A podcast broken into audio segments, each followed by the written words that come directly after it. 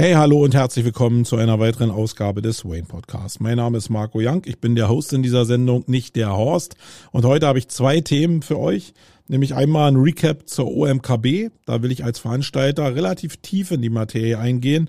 Äh, und nicht, weil ich da großartig lästern will, sondern weil ich euch einfach mal transportieren will. Und ich nehme auch eigene Beispiele mit rein, um zu zeigen, wie fragil das bei uns war um euch aufzuzeigen, wie komplex und wie kompliziert eigentlich so ein so ein Event sein kann. Ähm, und ich werde noch ein bisschen was zum Inhalt sagen, aber das meiste wird so, ja, Event-Logistik sein oder Event-Logik sein. Da will ich einfach ein paar Sachen zu sagen. Und dann will ich nochmal auf einen Post eingehen, den ich vorhin schon hier in Facebook gepostet habe, äh, nämlich zum Thema Stadien. Ich war am Wochenende mit meinem Sohn, der hat mich eingeladen, im Olympiastadion, voll besetzt, über 74.000 Menschen. Und was ich da erlebt habe und wie dieses Erlebnis in eine Session einmündet, die ich irgendwann mal konsumieren durfte, das will ich mit euch noch besprechen. Aber beides kommt erst nach dem Jingle.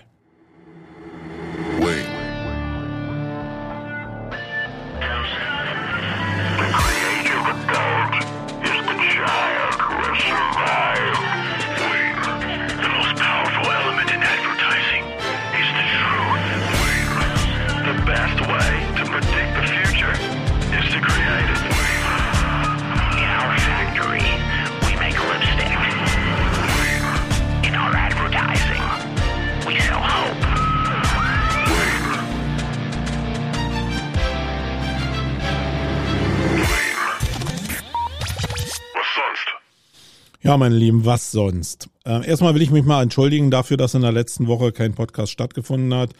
Ähm, ja, ich weiß nicht, wie es bei euch ist. Bei mir liegt es an der Auslastungssituation. Ich war ähm, eine Woche davor ein bisschen kränklich. Bin sowieso, obwohl ich nicht Corona habe, ein bisschen kränklich in der letzten Zeit gewesen. Ähm, und dann kam dazu, dass ich ein Skript bauen musste für einen Videoauftrag, den wir rausgeben für die Campings. Ich habe mir ja für die Campings ein bisschen was vorgenommen. Wir haben einen Location-Wechsel. Wir hatten zwei Jahre faktisch Stillstand und wollen im Sommer jetzt ein großes Konferenzfestival feiern.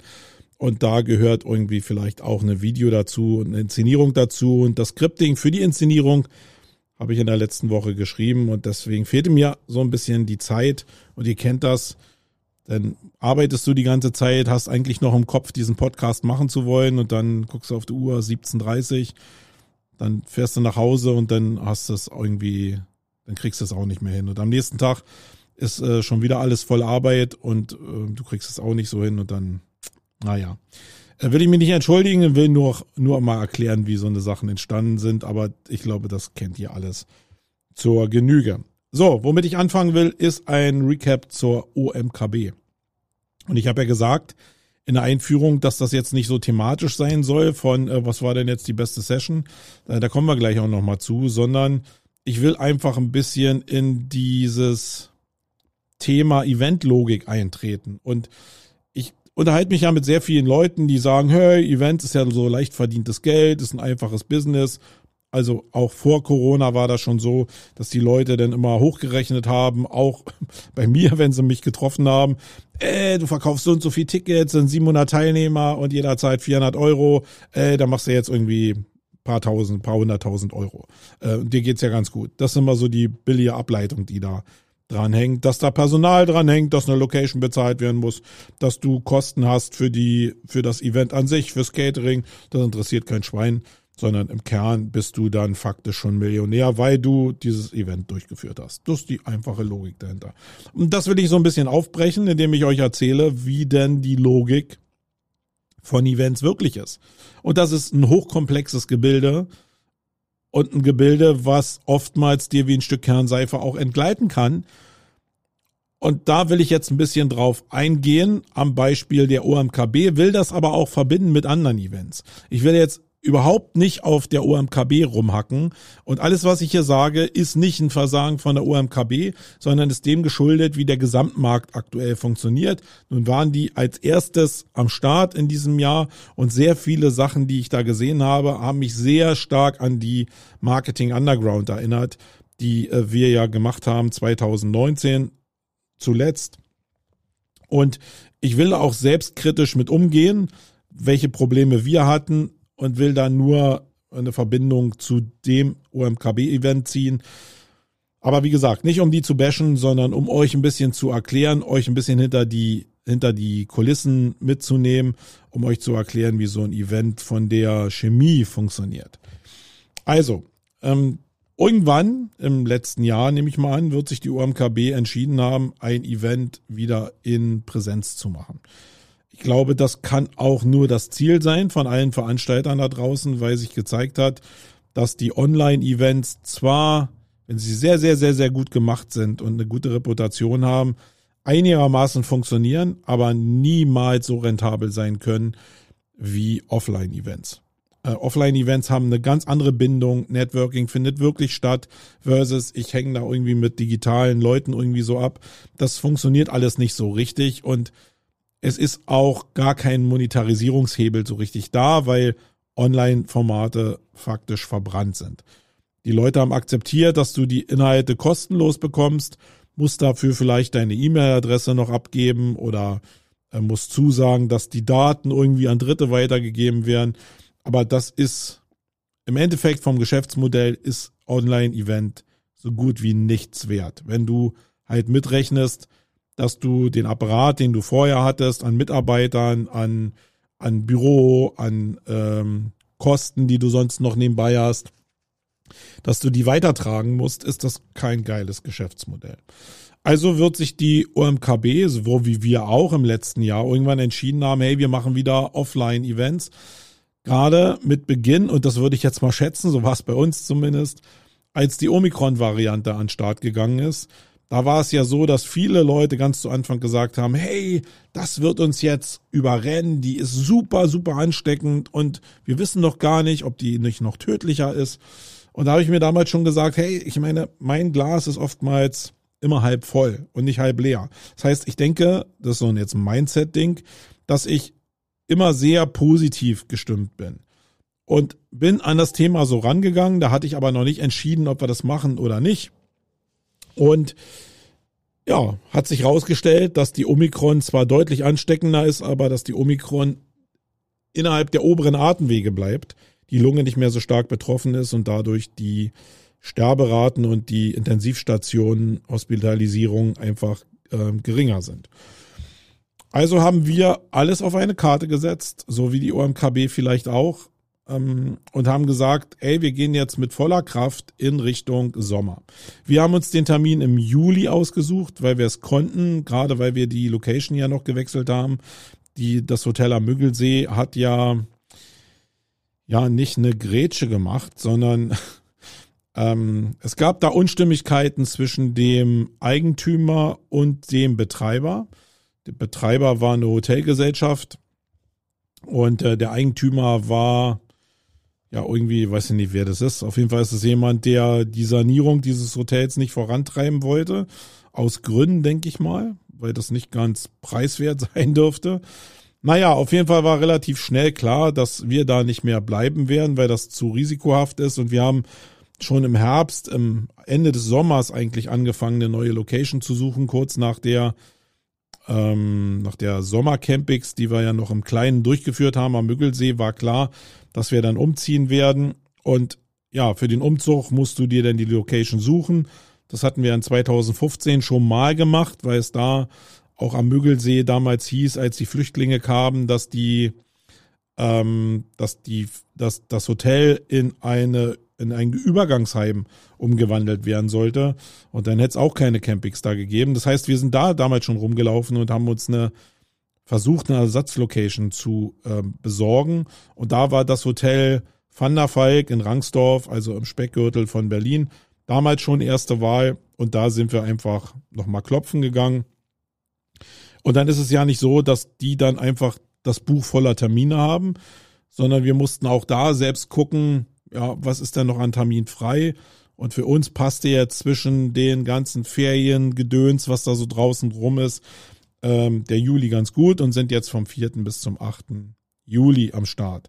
Bei der OMKB wird das ähnlich gelaufen sein. Die hatten, glaube ich, dieses BCC am Berliner Alexanderplatz, denke ich mal, schon relativ frühzeitig ins Auge gefasst Und auch da ist es dann so, dass du als Veranstalter in die Bücher gucken musst oder mit den Leuten redest, die da äh, die Verbuchung machen und die sagen dir dann, wie viele Slots noch da sind.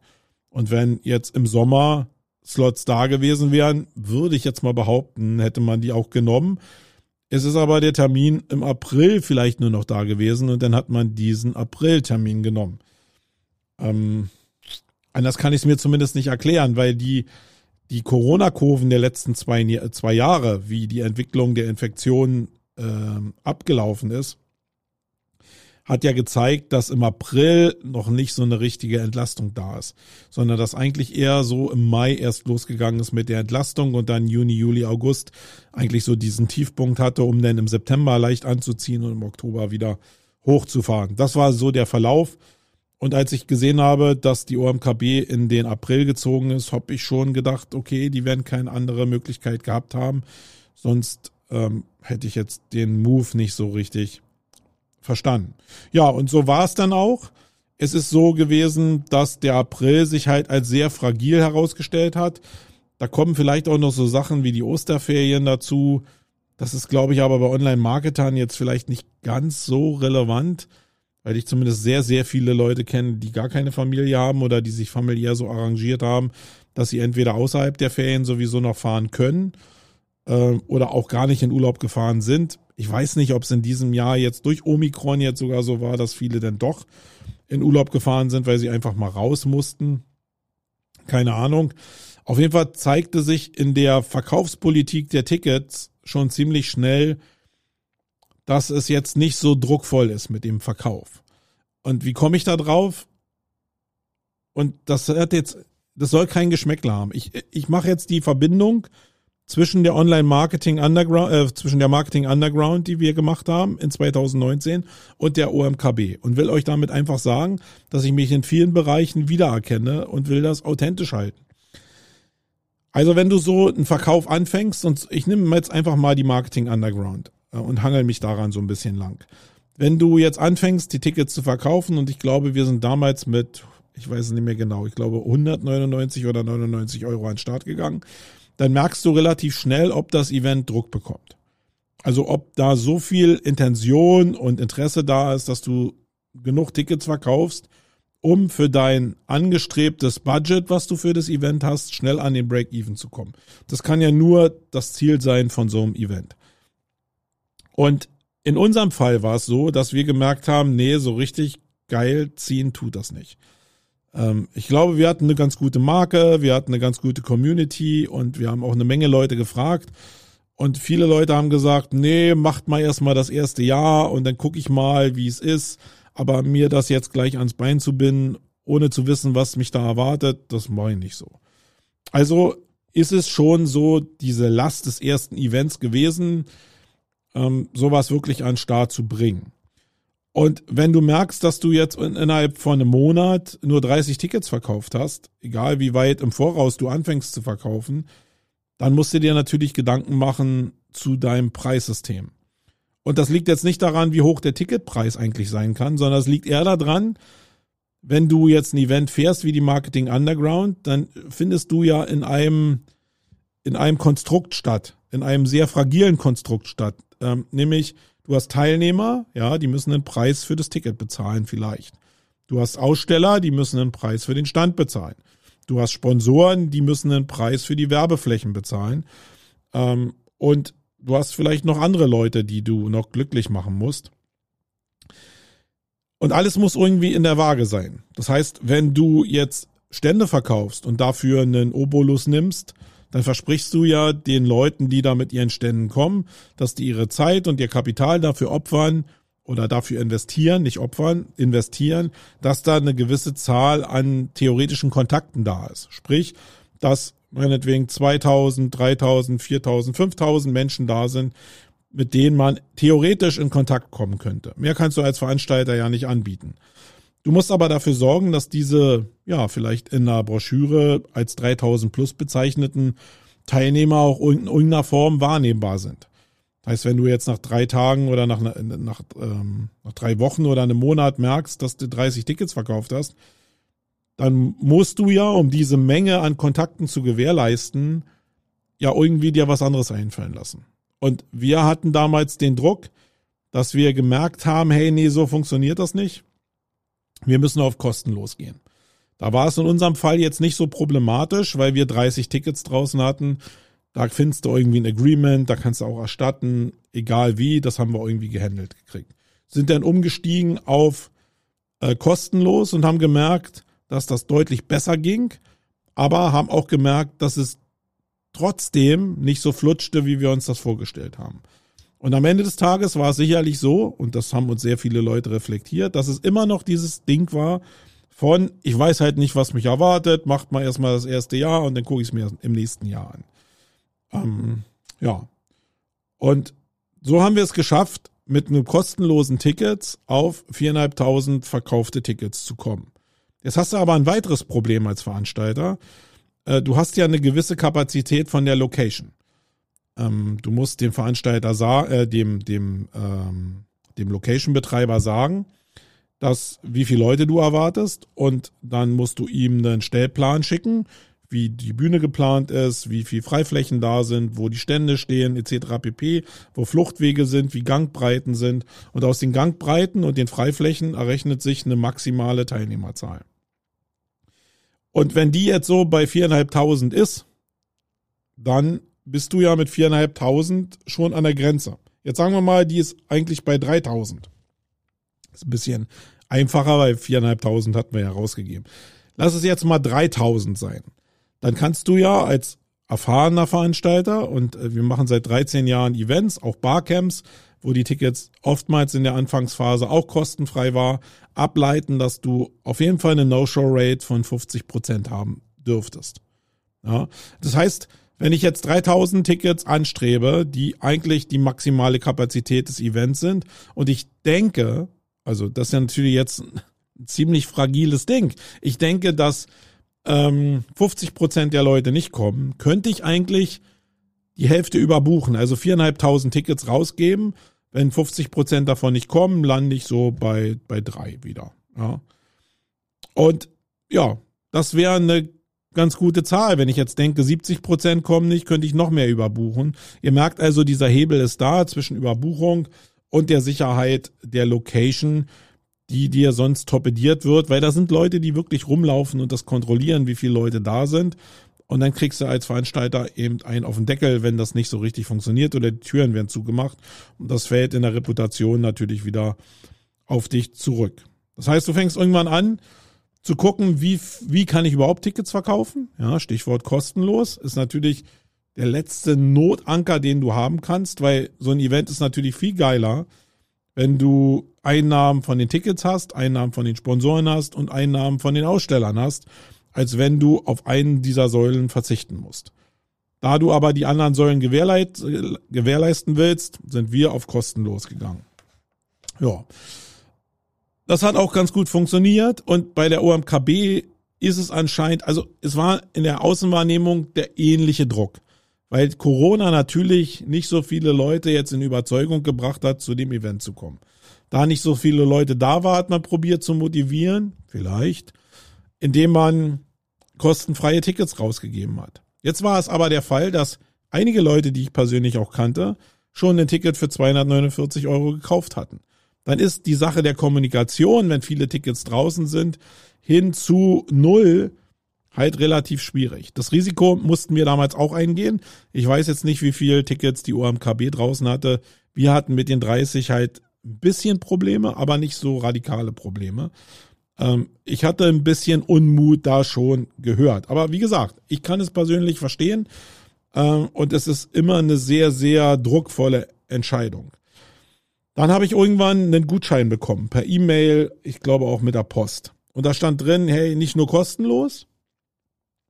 Und das kostenlos bezog sich dann auch mehr noch, glaube ich, auf das Online-Ticket, auch gar nicht auf das Offline-Ticket, obwohl es da auch kostenfreie, glaube ich, gab.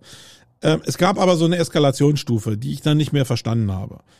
Nämlich wo dieser Druck anscheinend, wenn man merkt, dass so sehr wenig Leute sich für das Offline-Event jetzt angemeldet haben mit einer eingepriesenen No-Show-Rate, dass man dann anfängt, ähm, mit einer Strafe zu arbeiten von 80 Euro, wenn man ein Offline-Ticket umsonst bekommen hat, aber nicht kommt.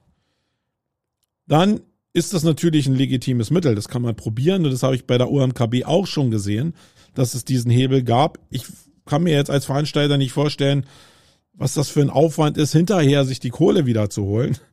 Äh, das finde ich schon spooky. Aber noch viel schlimmer finde ich eigentlich, dass man so ein Event im Basis, im Rahmen des Ticketpreises jetzt so einen Stempel aufdrückt von Strafe. Das ist, glaube ich, problematisch. Weil jetzt wird ja faktisch das Wort Strafe mit dem Event verbunden. Und ich glaube, da will kein Veranstalter hin. Und ich glaube auch, dass die da nicht hin wollten. Du hast aber als Veranstalter Druck. Du musst ja dementsprechend, weil, wie gesagt, die Aussteller sind da, die Sponsoren sind da. Und im Falle der OMKB, glaube ich, gab es das ein oder andere bezahlte Sessions, Sessions, was sind das? Die Verniedlichung von Session. Sessions, Sessions. Der ist cool. Also ihr wisst schon, was ich meine. Also ich glaube, da waren ein paar Sessions verkauft und da garantierst du ja auch eine gewisse Zuhörerzahl. Das heißt, du bist in diesem Strudel drin und musst dich ja irgendwie bewegen als Veranstalter und das ist nicht so leicht. Dass man da eine Entscheidung treffen muss und dass das auch eine Außenwirkung hat, so war das bei uns auch. Äh, ich weiß auch, dass da viele Leute gesagt haben, hey, die Underground ist kostenlos, äh, irgendwie scheint ja nicht so geil zu sein, was sie da machen. Nach von außen hat man immer eine große Klappe, aber nach innen ist das halt ziemlich schwierig, ähm, das umzusetzen, je nachdem, welches Modell man gewählt hat. Und im Fall der OMKB, glaube ich, waren dann eine ganze Menge Abhängigkeitsverhältnisse in Richtung verkaufte Anzahl der Tickets zu den Leuten, die dann wirklich da sind. Das ist, glaube ich, entscheidend äh, wie gesagt, die müssen noch nicht mal verkauft sein, aber sie müssen da sein, damit den anderen, äh, die in dem Konstrukt drin sind, genug getan wird. So. Und eine Sache kommt noch dazu. Wenn du natürlich so ein Event machst und du hast jetzt die Corona-Last noch und manche Leute trauen sich da nicht so richtig ran, dann hast du auch das Problem der Bilder. Ja, so ein Event, ihr könnt euch noch an die Rockstars erinnern oder auch ausverkaufte Zeiten von der Campix, auch die OMKB hat ausverkaufte Zeiten erlebt. Dann sieht das immer super aus, weil da sehr viele Menschen sind. Und das zeigt ja, dass sehr viele Leute äh, Bock da haben, dass die amüsiert sind, dass die sich, dass die sich da wohlfühlen und so. Und das ist ja eine Werbung fürs nächste Mal. Du schickst also teure Fotografen, teure Video Videoleute in das Event rein, um diesen Spirit, dieses Gefühl zu transportieren und mitzunehmen. Und jetzt kannst du dreimal raten, wie diese Bilder und diese Fotos werden, wenn du in der Eröffnungsshow halt irgendwie von 800 Plätzen 50 besetzt hast. Dann sind diese Bilder halt, ja, nichts wert. Und fürs nächste Jahr eben auch nicht benutzbar. Und das ist auch ein Problem für Veranstalter. Das war auch ein Problem von uns bei der Campix im Sommer weil wir waren sonst 750 Leute, im Sommer waren wir knapp 300 und dementsprechend leer war es auch. Und die Bilder musstest du natürlich mit dem Fotografen entsprechend äh, so ja besprechen, dass der Fotos nimmt, wo das halt immer noch voll aussieht. Weil ja einfach ähm, vielleicht Leute, die so zufälligerweise in einer Reihe sitzen, dass er die jetzt zusammen mit der Bühne abfotografiert, ohne zu zeigen, dass rechts und links alles leer ist. Ja, das ist das Problem, was du hast als ähm, Veranstalter, wenn du mit den Bildern werben willst. Und das haben alle gemacht in der Vergangenheit, einschließlich, na, wir vielleicht nicht so, weil wir nie so richtig Fotos und Videos gemacht haben. Da haben wir immer so eine kleine Schwächephase gehabt. Aber Rockstars oder so, die leben ja genau von den Bildern. So, jetzt ging das da los. Ähm, und es war leider so, wie ich erwartet habe. Es war gerade zu Beginn nicht so sehr voll. Es wurde gegen Mittag ein bisschen voller.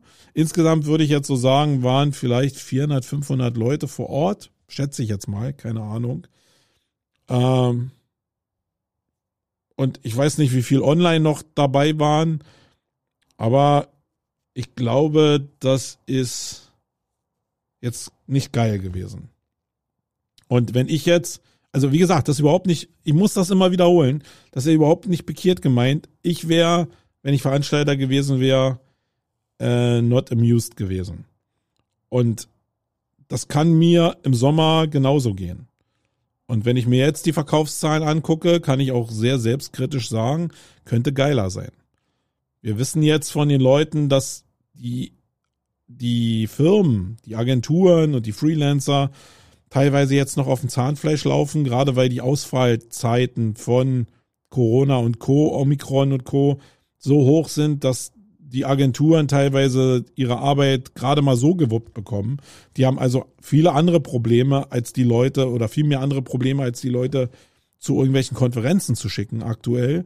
Sagen aber auch, hey, wenn sich die Lage entspannt, natürlich schicken wir unsere Leute, weil das einen Sinn macht, die dahin zu geben und weil das einfach wirklich die letzten zwei Jahre gefehlt hat. Aber wissen wir es? Nee, wissen wir auch nicht. Und wenn du das ganze Eventkonstrukt so aufgebaut hast, dass du übers Jahr so Tickets verkauft hast, dann hast du natürlich eine völlig andere Monetarisierung von so einem Event, als wenn du vielleicht die Hälfte der Events, was sonst übers Jahr weggegangen ist, erst in den letzten zwei oder in dem letzten Monat verkaufst, weil da die Entspannung erst kommt. Das ist ein völlig anderes Finanzierungsmodell von so einem Event, weil du hast natürlich Kosten, du musst das Personal weiter bezahlen etc. pp. Und das sind dann nicht laufende, durchfließende Kosten, sondern das sind so Sachen, die du erstmal auslegen musst, um dann äh, die später wieder einzunehmen, ohne zu wissen, ob das Geld reinkommt. Und auch wir wissen am Ende des Tages noch nicht, wie das klappt, ob das klappt.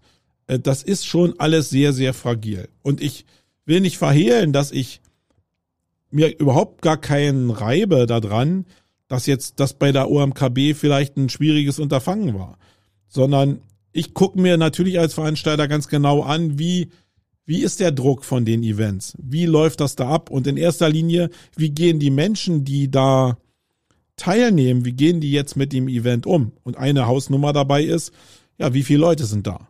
Ja, das ist ja auch ein Umgehen mit dem Event. Die zweite Hausnummer ist, ja, okay, wir haben jetzt keine direkte Maskenpflicht mehr. Jeder kann selbst entscheiden, wie er die Masken macht. Das Event ist jetzt noch unter 3G, hat unter 3G stattgefunden mit Maskenfreiwilligkeit im Event. Und da war ich ja selbst als Teilnehmer auch betroffen davon, jetzt zu gucken, okay, welche, welche Regel zählt jetzt überhaupt? Und da bist du als Veranstalter ja auch relativ allein gelassen, nicht als Teilnehmer. Die OMKB hat ganz sauber kommuniziert, dass sie das nach 3G machen.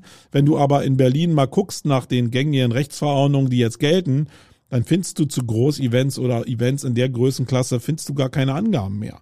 Und das ist natürlich am Ende schwer. So ist es aber die letzten zwei Jahre durchgängig gewesen, dass du fast nichts an, an Informationen bekommen hast, um ja die Teilnehmer auch zu informieren. Also für mich persönlich war es so, dass ich es super fand, bei so einem Event wieder zu sein.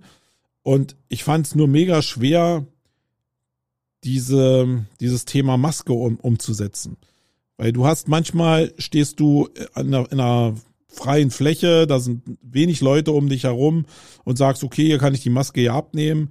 Dann gehst du durch Türen durch, da wird's plötzlich enger, dann stellen sich Leute an deinen Tisch, da wird's ein bisschen enger. Es gibt also immer Situationen, auch wenn du in, in einem Saal sitzt und eine Session hörst, ist rechts und links neben dir alles frei, im Laufe der Session wird das voller. Du musst also immer entscheiden, ja, setze ich jetzt auch spontan meine Maske auf oder setze ich sie nicht auf? Nicht um, um am Ende die Maske aufzusetzen, sondern weil ich diese beschissene Infektion nicht haben will. Ich habe sie bis jetzt nicht gehabt und ich will sie auch in Zukunft nicht haben. Und es ist dennoch so schwer und es wird noch viel verrückter.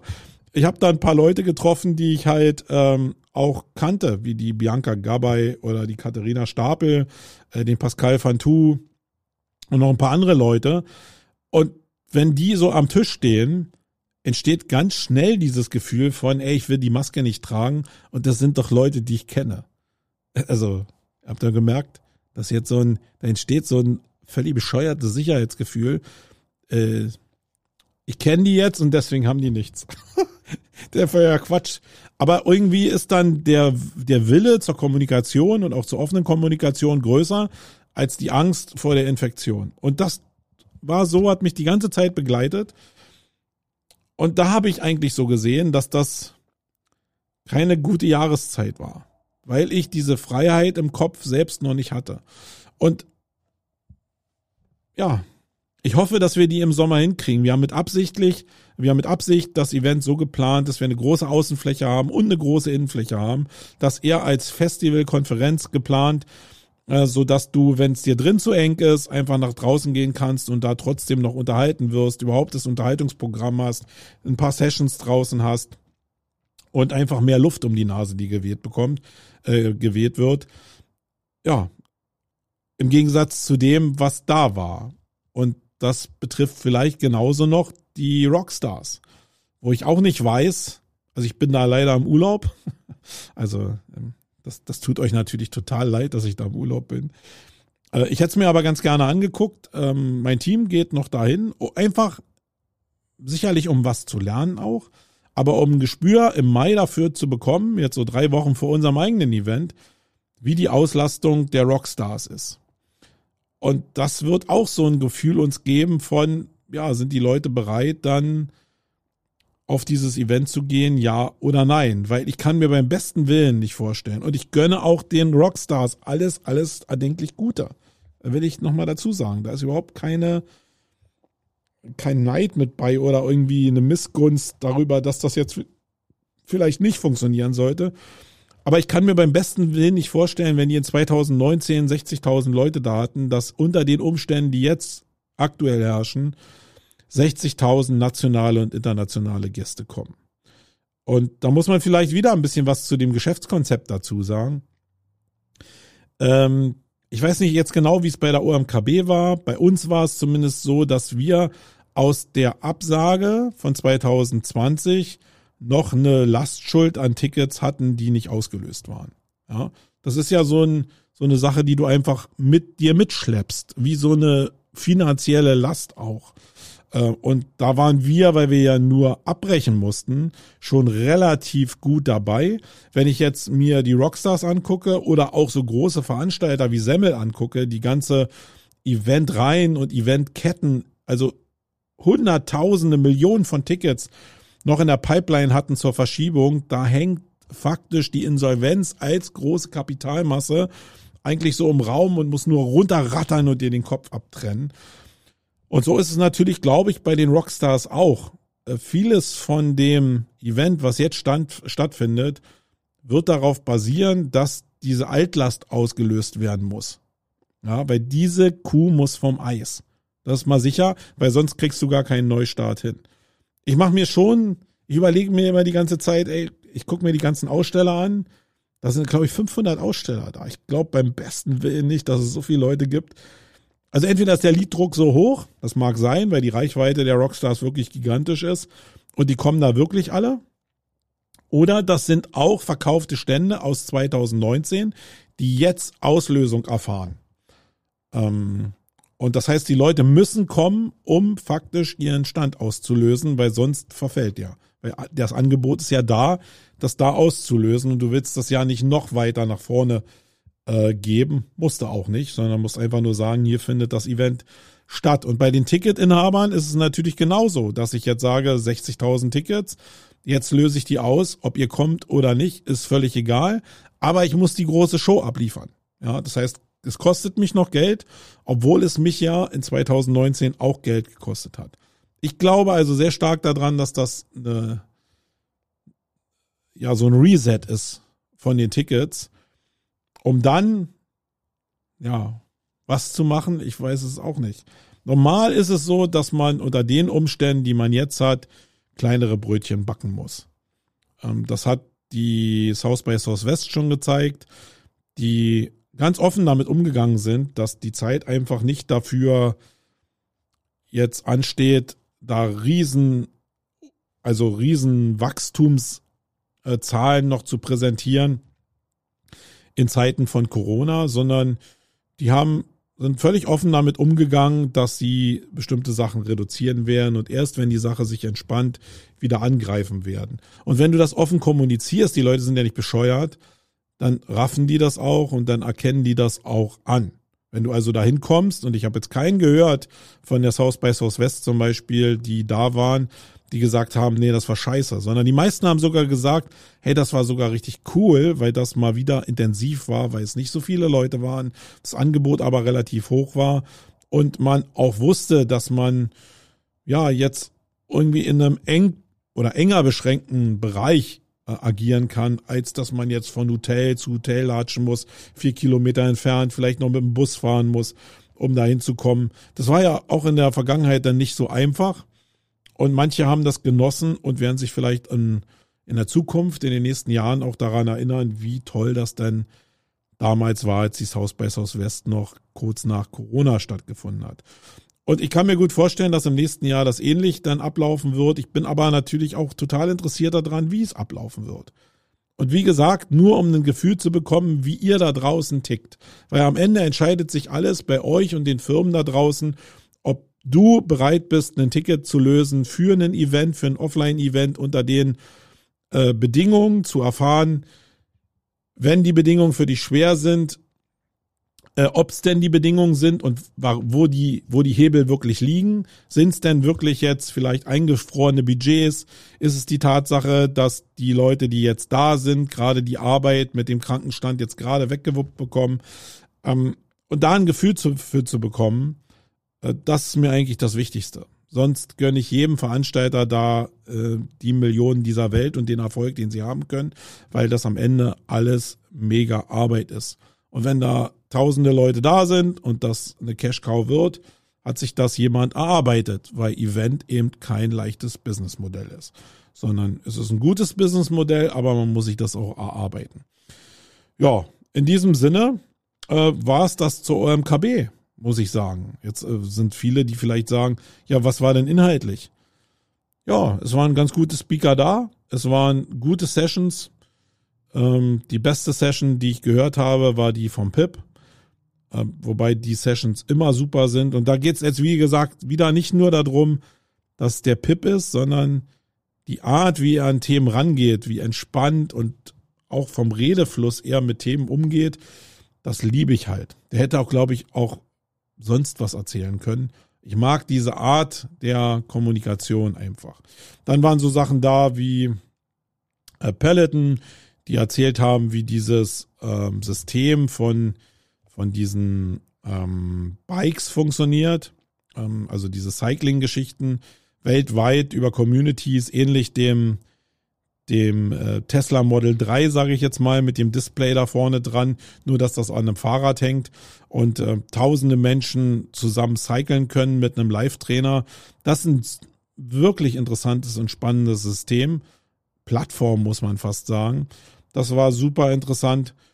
Und ja, da waren noch viele andere interessante Vorträge. Aber wie es immer so war, oder immer so ist, immer so war, äh, habe ich mehr auf dem Flur verbracht und habe mich mit Leuten unterhalten, spannende Sachen erfahren, die ich sonst, glaube ich, nicht erfahren hätte zu diesem Event. Und als Veranstalter geht's mir natürlich genau um diese Sachen. Weil zu erfahren und äh, zu begreifen, wie jetzt die OMKB als Geschäftsmodell funktioniert, ist für mich halt viel wichtiger, als in so eine Session reinzugehen. Ähm, bei den Rockstars ist es für mich genau dasselbe, zu, zu checken, wie jetzt die Abhängigkeiten von den großen Ständen zu den Hauptsponsoren, zu den kleinen Ständen, zu den Speaker-Saliers, die gezahlt werden müssen. Das ist halt ein Riesengeflecht von Abhängigkeiten äh, und ein Riesengeschäftsmodell. Und da Sachen zu begreifen, ist für mich als Veranstalter viel wichtiger als ja jetzt die Sessions da irgendwie mitzunehmen. Und bei den Rockstars ist ja noch diese Riesenmenge an Masterclasses mit bei. Ähm, das ist ja nochmal eine ganz andere Hausnummer. Und das ist der Wahnsinn, was der Philipp da gemacht hat. Muss ich wirklich immer wieder sagen. Äh, aber auch er ist mega angeschossen gewesen und ich bin sehr daran interessiert zu gucken, was er daraus macht. Und das ist für mich als Veranstalter natürlich super interessant. So, 38 Minuten haben wir schon. Ich will noch ein bisschen was sagen zu der Stadionnummer. Wenn ihr Fragen habt zu den Events, könnt ihr mir gerne privat nochmal stellen. Chattet mich einfach an hier in Facebook oder LinkedIn und dann können wir darüber nochmal sprechen, wenn da bestimmte Teile euch interessiert haben. Ähm, ich war am Wochenende mit meinem Sohn bei Hertha BSC versus Union. Ich war, glaube ich, seit gefühlten, eigentlich seit vier Jahren nicht mehr im, im Olympiastadion seit zwei Jahren natürlich bedingt durch Corona auch nicht mehr im Olympiastadion. Und wie in der Bundesrepublik allgemein ist ja die Maskenpflicht und die Zuschauerbeschränkung für Events zumindest im, im freien Raum, also unter freiem Himmel, äh, aufgehoben. Das heißt, mein Sohn hat mir schon erzählt, hey, Papa, äh, da ist voll schwer an Karten ranzukommen. Und du brauchst auch eine Dauerkarte, um überhaupt irgendwie Leute einladen zu können. Du scheinst eine Menge Dauerkartenbesitzer zu geben. Jeder hat, glaube ich, das Potenzial für sechs Karten gehabt, die er vermitteln konnte. Am Ende ist die Hütte voll gewesen. Über 74.000 Menschen waren da, um sich das Lokalderby anzugucken. Und natürlich viele aus Mitleid, viele in Hoffnung, dass Hertha vielleicht doch nicht absteigt. Viele auch, weil sie Union-Fans sind und jetzt Hertha nochmal eine reindrücken wollten.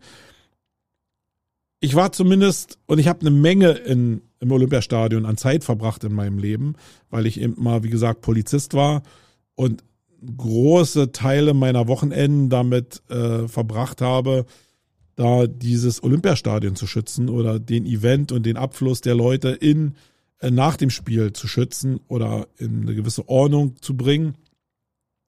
Und deswegen war mir das eigentlich so bewusst, wie so ein Event funktioniert. Ähm, mir war weniger bewusst, ich hatte zumindest vergessen, was für ein Geruch in diesem Olympiastadion herrscht. Äh, zumindest in Zeiten von so einem Fußballspielen. Das ist nämlich so ein bisschen so eine Mischung aus Urin, Bier, Schweiß. Ein ganz komischer Geruch, muss man sagen. Und mein Sohn hat es auch so empfunden, dass so ein Stadion, äh, Stadion ähm, einen bestimmten Geruch hat. Und das war sehr interessant, gerade weil es gepaart war mit der gefühlten Aggressionsschwelle, die so da war. Da waren jetzt nicht nur Hooligans, aber da waren wirklich ein gefühlter Anteil von Leuten, die besoffen waren, von bestimmt 50 Prozent, würde ich jetzt mal sagen. Viele Leute, also die einen waren Union-Fans, die haben das auch gezeigt, indem sie ja, Schals um hatten, Trikots anhatten. Da waren Hertha-Fans, die hatten auch Schals, Trikots oder irgendwelches anderes Hulzeug um sich rum. Das heißt, es gab natürlich eine gewisse, in Anführungsstrichen, Feindseligkeit der Leute untereinander.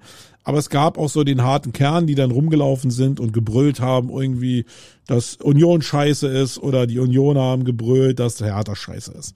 Also ein gewisses Pegel an Grundaggression ist halt da.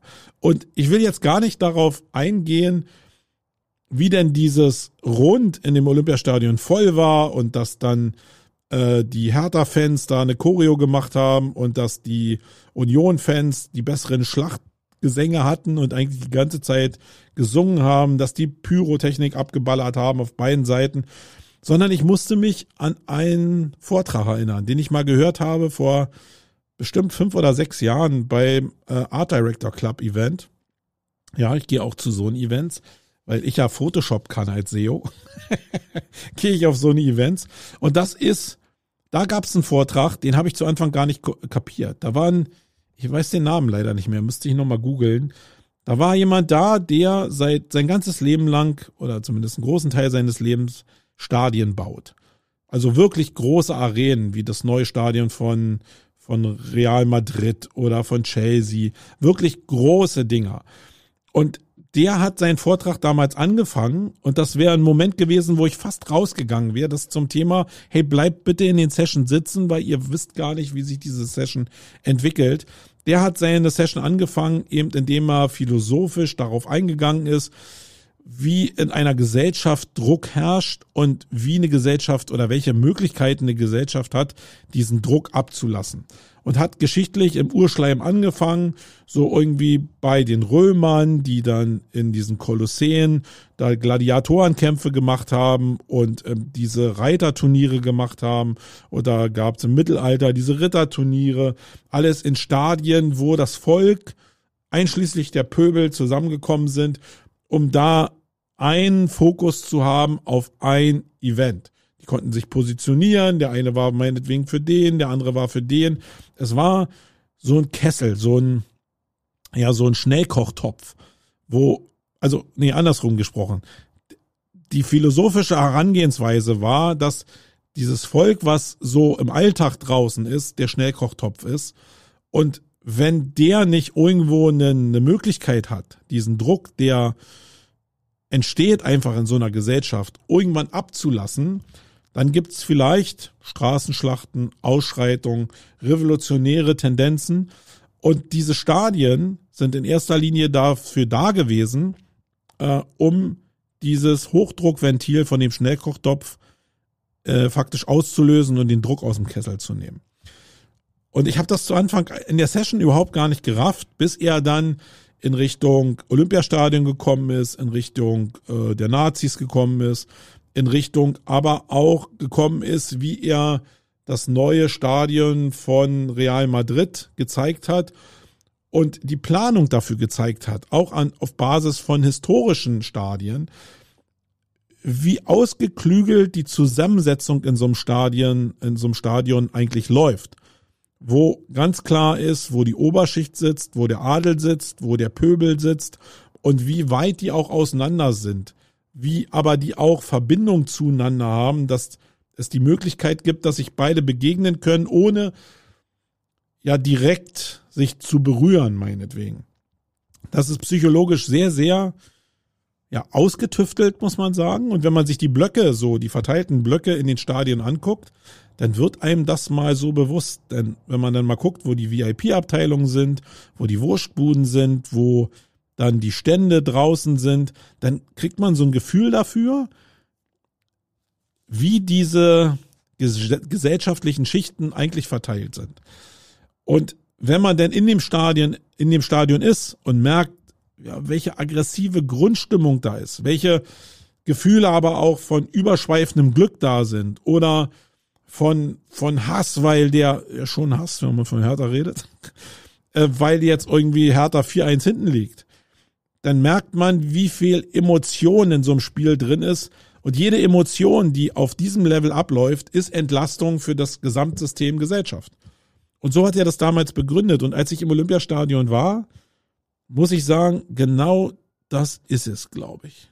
Die Leute kommen dahin und die prügeln sich vielleicht auch danach, äh, indem die meinetwegen die beiden Gruppen von Union Ultras und ähm, Hertha Ultras aufeinandertreffen, sich da noch die Köpfe einhauen, bis die Polizei kommt. Aber unter der Woche sind die dann relativ friedlich. Und warum? Weil sie sich am Wochenende entlasten konnten. Ja. Und ich glaube, das hat einen hohen sozialen Wert. Und unter dieser Promisse müssen wir uns einfach mal die letzten zwei Jahre unter Corona angucken und können uns dann annähernd vorstellen, warum es diese Querdenker-Demos gab, warum es diese aggressive Stimmung in der Gesellschaft gab, warum es so viel Zunahme an häuslicher Gewalt gab. Ähm, alles Sachen, die ein Indiz dafür sein könnten, nach diesem Modell, dass der Druck im Kessel einfach keinen Weg gefunden hat, um abgelassen zu werden. Und das ist jetzt nur Fußball. Ja, es gibt ganz viele andere Veranstaltungen wie Clubs oder so, wo du einfach das Wochenende durchtanzen kannst, äh, wo genauso viel von dem Druck abgelassen werden kann. Das muss nicht immer Fußball sein. Es gibt ganz viele Sachen, äh, wo du ja einfach Druck ablassen kannst. Und deswegen sind diese Events wichtig und deswegen ist es auch mega wichtig, dass die wieder zurückkommen, so gut wie wir das zulassen können unter den Bedingungen dieser Pandemie. Ja, das wollte ich nochmal loswerden und nicht, weil ich jetzt einfach von dem Hertha-Spiel berichten wollte, sondern weil für mich damals das so ein Mind-Opener war, diese Perspektive von Stadionpsychologie äh, zu erfahren. Und die wollte ich dir, euch einfach mal mitgeben, um darüber mal nachzudenken. Und vielleicht, ich meine, man kann es auch aus der Perspektive sehen, dass man selbst diese Events besucht, um seinen eigenen Druck ein bisschen abzulassen. Ähm, dazu muss man die, glaube ich, aber so feiern wie viele andere, die da feiern. Also ich war zweimal auf dem Klo, glaube ich, äh, während des Spiels. Und was ich da erlebt habe, da war ich nicht Teil von. Also da habe ich zwar Druck abgelassen, aber nicht der Druck, der da gesellschaftlich gemeint ist. Also mal zu pinkeln ist, glaube ich, nicht der Druck, den ich meinte. So, in diesem Sinne, das waren 48 vollgepackte Minuten mit Event-Veranstalter-Informationen und mit Campings-Informationen und mit ähm, Stadion-Informationen. Am morgigen Tag nehme ich erstmal die letzte Folge Jung und Young mit Wolfgang wieder auf. Der äh, gute Wolfgang wird operiert nochmal. Das heißt, der ist ein bisschen außer Gefecht gesetzt danach. Und wir müssen eine kleine Zwangspause machen. Ähm, da können wir aber morgen ihm nochmal ähm, gemeinsam alles Gute wünschen und die Daumen drücken. Ähm, ja, und dann werde ich es erstmal alleine weitermachen, aber Wolfgang hat mir zugesagt, dass er hier weiter am Ball bleibt, weil er auch Spaß daran hat. In diesem Sinne, ich bin raus, meine Lieben. Genießt das Wetter. Soll ja diese Woche schön werden. Ostern soll auch schönes Wetter werden. Genießt die Zeit. Genießt das neue Leben, die neue Freiheit. Und ähm, ja, Kopf hoch, meine Lieben. Bis dann. Ciao. Wait.